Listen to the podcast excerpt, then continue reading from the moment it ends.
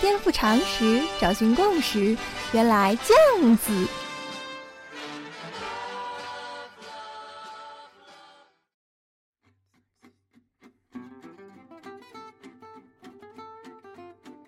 颠覆常识，找寻共识，欢迎收听《电脑脱口秀》。原来这样子。如果我说华人在世界上建立了两个国家啊，愤青们千万不要马上就动火，哎，说我搞台独。因为你可能忘记了，在遥远的热带地区有个小小的主权国家，名叫新加坡，那可是名副其实的国家啊，全世界都承认的，包括中华人民共和国。这是一般人对新加坡应该都有的概念吧？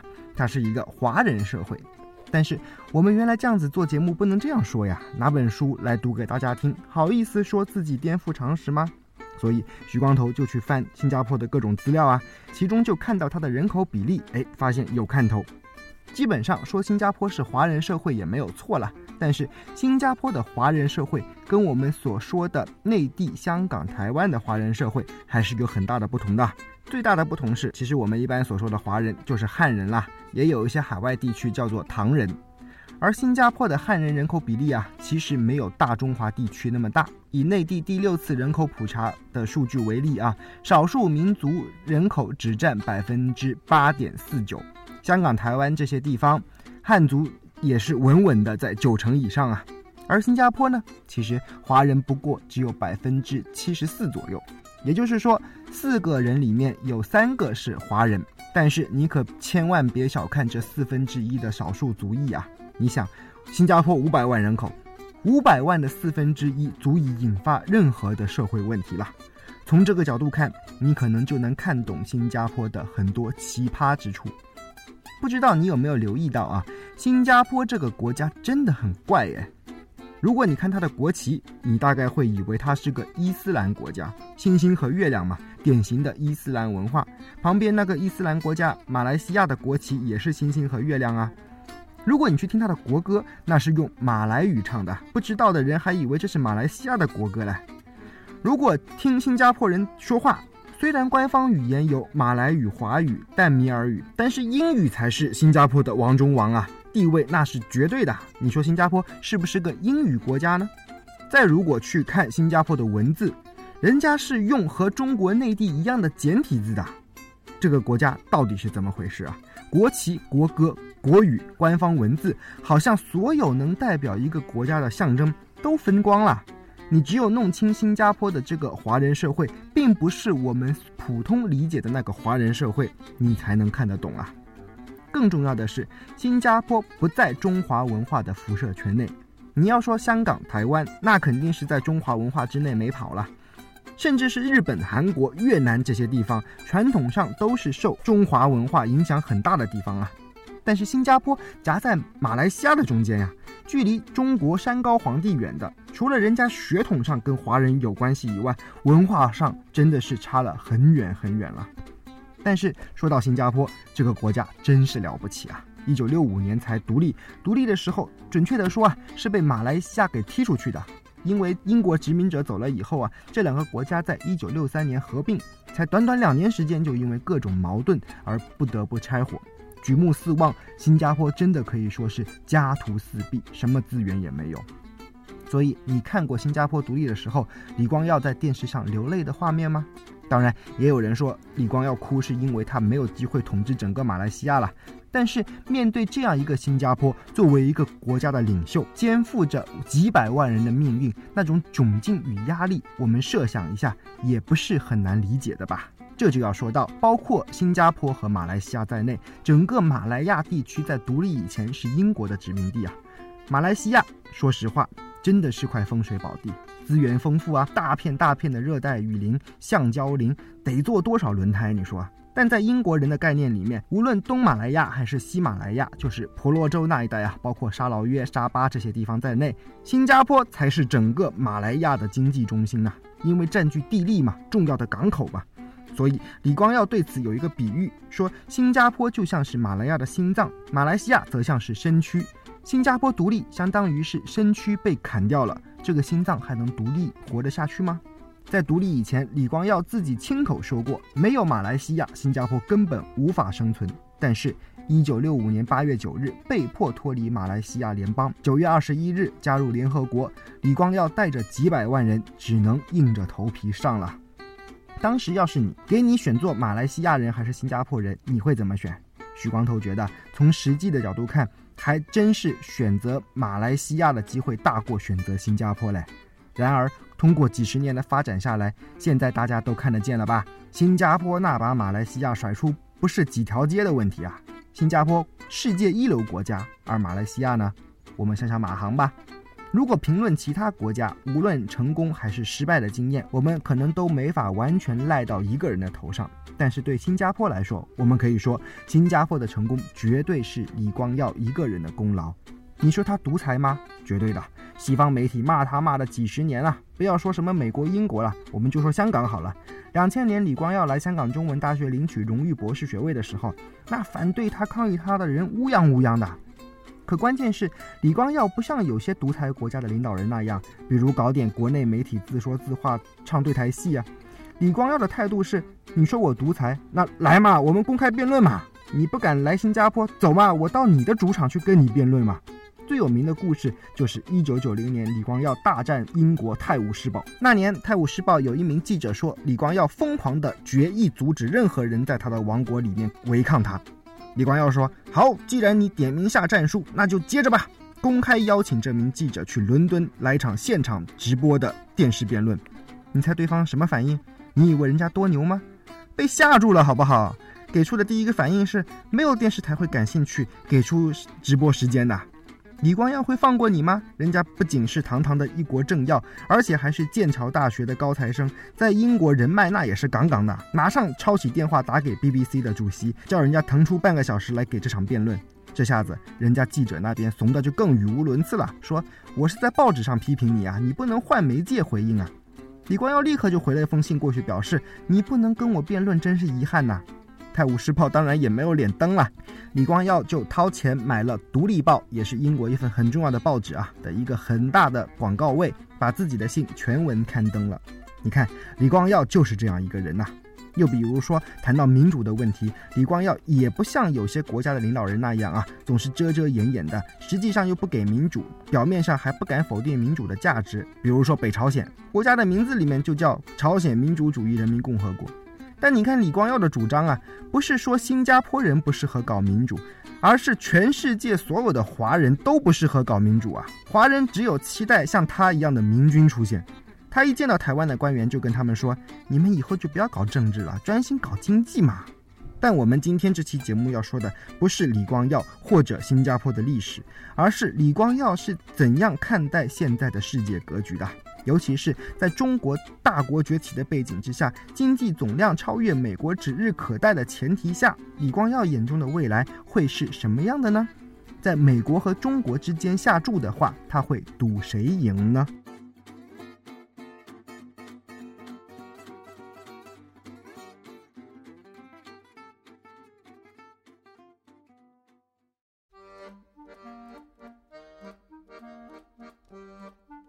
许光头的小叔叔，李光耀观天下，李光耀著，周淑清、林婉菲等译，台北天下文化二零一四年七月出版，全书三百五十九页。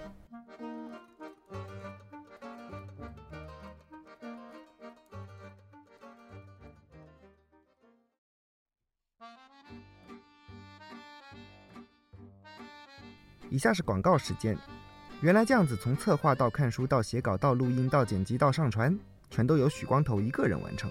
没错，我就是一个人在战斗。如果你觉得每周三一次的节目不过瘾，可以关注“原来这样子”的微信公号。打开微信，在添加好友中搜索 “h u i k e i h k”，看到一个光头就是本尊啦。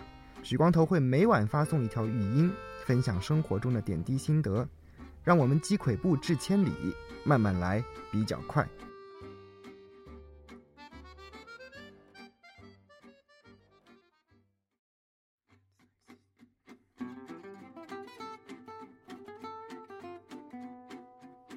有个故事啊，是李光耀在不同的地方经常和人提起的，就是一九七八年邓小平访问新加坡的时候，李光耀设宴招待他，邓小平向李光耀表示祝贺，说你们有一座美丽的城市，一座花园城市。李光耀却说，你们完全可以做得比我们更好啊，因为我们是中国南方没有土地的农民的后代，你们有学者、有科学家、有专家，你们将比我们做得更好。一九七八年之后的历史大家都知道了，改革开放了吧？中国在过去三十多年的时间里啊，论经济成就，我想没有人会否定的。坚定不移地走改革开放、市场经济，甚至是不惜把劳动力成本压得低低的，来换取加入全球资本市场里去。有人老是批评说中国的劳动力成本低，血汗工厂。问题不是没有，但是好的归好的，我们必须肯定。无论如何，中国在过去成功站住了世界工厂的位置啊，在全世界华丽转身成为有身份证的人呐。反观旁边那个老兄弟印度，你搞民主、搞高科技，好像高大上，全球市场还是不带着你玩的嘛。但是在中国崛起的这个过程中，我们也能清晰看到带出来的一些不好的东西，比如说，中国人的世界观好像并不如我们的经济那样增长的那么快。换句话说，中国人对于世界规则的了解其实不是很清楚的。而在这样的前提下，突然崛起的一个国家。国民的那种没有由来的自尊心，有时候还蛮吓人的嘞。李光耀就领教过啊。二零零九年的时候，他在一次英语演说时提出要在全球平衡中国的说法，被某个爱国热血报纸翻译成要制衡中国。稍微懂点英文的人都知道啊，balance 和 contain 还是有很大的区别的嘛。但是中国可以说不啊，我们才不管嘞，在网上铺天盖地的表达我们的愤怒。尽管李光耀事后也出来解释过了，在李光耀看来，这显示出崭露头角的是一股未成熟的力量啊。至于说为什么未成熟，哎，建议大家去听罗振宇老师的逻辑思维啊，一次大国崛起的背影那集，讲法兰西第二帝国的，讲得很清楚了，不需要许光头在此赘言了。中国作为一个大国，当然有很大的好处啊。在李光耀看来，最大的好处就是拥有最大限度的试错的机会。他会告诉你，如果新加坡是一个大国，我就不用担心我们是不是采取了错误的政策，因为弊端会很慢才显现出来。对，因为新加坡是那样的一个小国，李光耀几乎有种处女座般的洁癖，来要求这个国家的每个人都像圣人一样规范自己的生活啊。比如很有名的不准吃口香糖，因为会把市容搞得不整洁；又比如一九八六年，新加坡的国家发展部部长郑章远被贪污调查局查出收取了五十万新加坡元的汇款。李光耀知道了以后，质问他怎么不去死啊？郑章远真的就去死了，死前还留下一封遗书，不是给家人的，而是给李光耀的，说为自己的所作所为感到羞耻。落款是你忠实的郑章远。我问过新加坡朋友啊，对李光耀的做法，可能不同的人有不同的看法。但是对李光耀是否爱新加坡这一点，至少我还没有遇到过持反对意见的。李光耀就是个大家长啊，他的子民现在生育率低了，那不行啊。年轻人去相亲开房，办完事儿走了就可以了，钱也不用付，国家来买单。无论你说李光耀怎么实用主义、投机主义都好，在他看来，新加坡就是要脚踏实地，要务实。别异想天开的去改变世界，他会告诉你，无论世界怎么样，新加坡都要去接受它，因为它实在小到无法改变世界。不过，我们可以在有限的空间尝试最大限度的利用，在本区域的巨树之间穿梭。好了，既然是这样，其实李光耀对中国的态度早就明确了。一九七八年开始在新加坡推广华语运动，干嘛？就是瞄准了中国改革开放，将来一定要和中国做生意。但是，跟美国保持了长久的贸易合作伙伴关系的新加坡，怎么会轻易放弃美国呢？许光头相信啊，如果有天美国彻底露出败相，李光耀肯定会毫不犹豫地抛弃美国。但问题是，美国要完蛋了吗？没错，美国这几年经济是不好，尤其是有咱中国这样做着对比啊。不过，李光耀仍然不觉得美国正在逐渐示威啊。我们今天暂且抛开那些政治的、军事的原因，单单来看经济上，看李光耀的理由是什么？首先，李光耀认为，今后的大国较量已经不可能是军事方面的较量了。因为军事方面的较量成本太高了，只会相互毁灭，所以大国之间的较量主要会转移到经济和技术上的较量上来。而在这些领域，最重要的是什么呢？我们中国街边卖茶叶蛋的老太太都知道啊，二十一世纪什么最贵？人才嘛。于是我们就来看看中国和美国这两个国家，哪个对全世界的人才更具有吸引力。啊，不卖关子了。李光耀认为是美国更具有吸引力。那原因呢？第一，美国的各项制度都更精简，无论是提出专利，还是创业，甚至是申请破产保护，这些精简的制度让美国人很有闯天下的勇气。如果一个人成功了，大家会钦佩他；但是更重要的是，如果一个人失败了，他只会当做是通往成功过程中的中间阶段，很快就会重新振作起来。第二。正是因为这样，所以美国不断有新的改变世界的发明产生。新发明代表什么？粗浅的看是科技创新，往深里看就是在制定游戏规则啊。现在我们日常生活中用的很多东西啊，比如说 iPhone、iPad，都是美国人的发明。百度、微博那也是山寨 Google、Twitter，源头还是美国人的发明啊。这些都是活生生的重新改革全球生产链的发明。美国人拥有这样的能力，他就掌握主动权。你学得快，我不否认，但你跟上来了，我随时换一条跑道啊，你还是追不上。第三，你想要发明创新，那就得有全世界聪明的脑袋来为你服务啊。在这点上，李光耀认为中国在语言上有劣势，因为中文不是世界语言呐，而且学起来又很困难。相反，全世界的学生从小就要学英语，人才都会往美国去，很快就会融入美国社会。以上就是一位华人精英中的精英对中美之间的比较的看法，我们全做参考吧。但作为新加坡来说，他永远都不会死心眼地站在某一边，而是会权衡各方面利益。起码只要李光耀一息尚存，新加坡的这一原则就不会改变。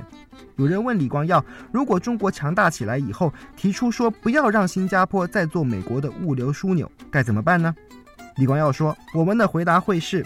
这里的物流基地也欢迎你来使用，请把装备储放在这里。那人又问：“所以说我们会同时接待美国和中国？”李光耀回答说：“何乐而不为呢？”这就是李光耀和新加坡，李光耀的新加坡。这期节目到最后，许光头想说，我个人对李光耀先生抱有十二万分的敬意啊。不夸张地说，如果李光耀这样的人能够管制全世界，如果李光耀能够永远大海航行靠舵手，又或者技术发达到可以克隆无数个李光耀，让他永远执政下去，那么我们还争取什么民主呢？那个时候谁还争取民主？我第一时间站起来反对。但是，问题是，怎么保证李光耀永远为人民服务呢？别走开，还有歌听哦。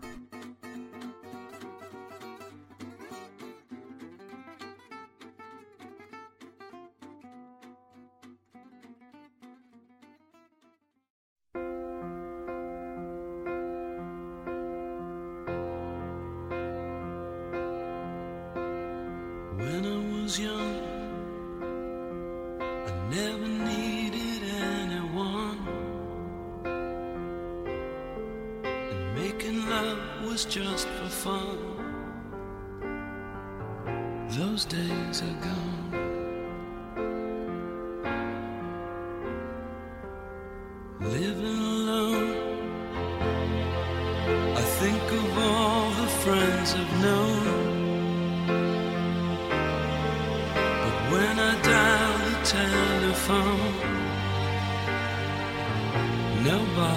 走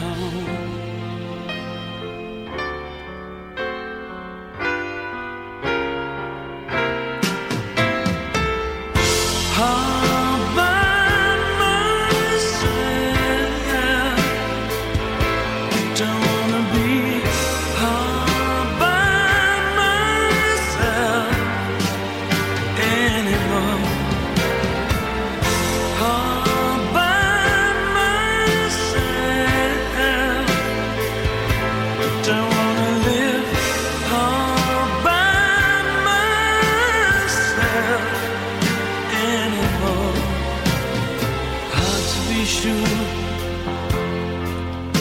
Sometimes I feel so insecure.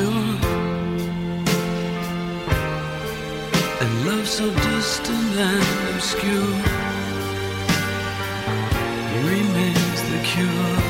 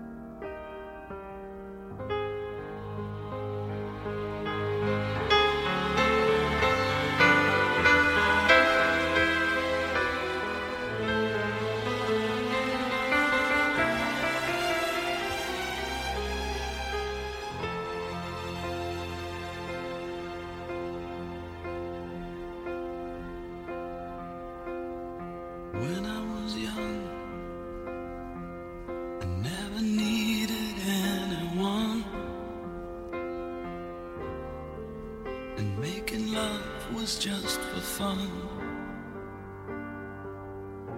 Those days are gone.